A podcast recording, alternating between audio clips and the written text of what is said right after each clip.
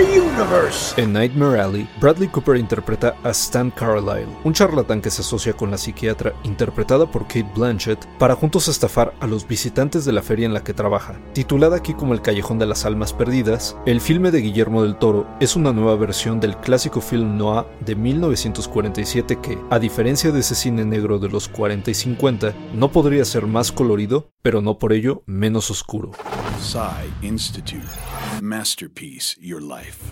En apuntes sobre el film noir, Paul Schrader explica que el film noir no es en realidad un género como el western o el cine de gangsters, y lo define por las cualidades más sutiles del tono y la atmósfera, creados en buena medida por el uso del claroscuro, técnica que consiste en el uso de fuertes contrastes entre volúmenes, unos iluminados y otros sumidos en las sombras. En su juventud, Del Toro fue asistente de producción en la película de Jaime Humberto Hermosillo, El corazón de la noche, fotografiada por Gabriel Figueroa Amigo de Greg Toland, el legendario fotógrafo de Ciudadano Kane, Figueroa le enseñó que en el blanco y negro los tonos medios los dan los verdes, rojos y dorados, la misma paleta de color que el gordo usa en Nightmare Alley. many things. Look, first of all, they encapsulate the moral and ethical time. They work as parables, both horror and noir.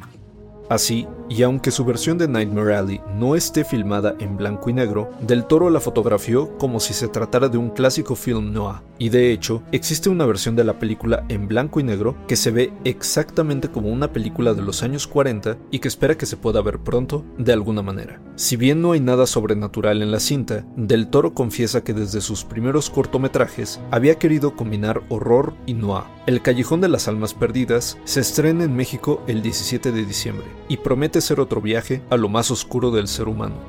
Guión de Antonio Camarillo, con información del ensayo de Paul Schrader, apuntes sobre el film Noir y el portal de cine IndieWire. Y grabando desde casa, Arturo Pedraza. Nos escuchamos en la próxima cápsula SAE.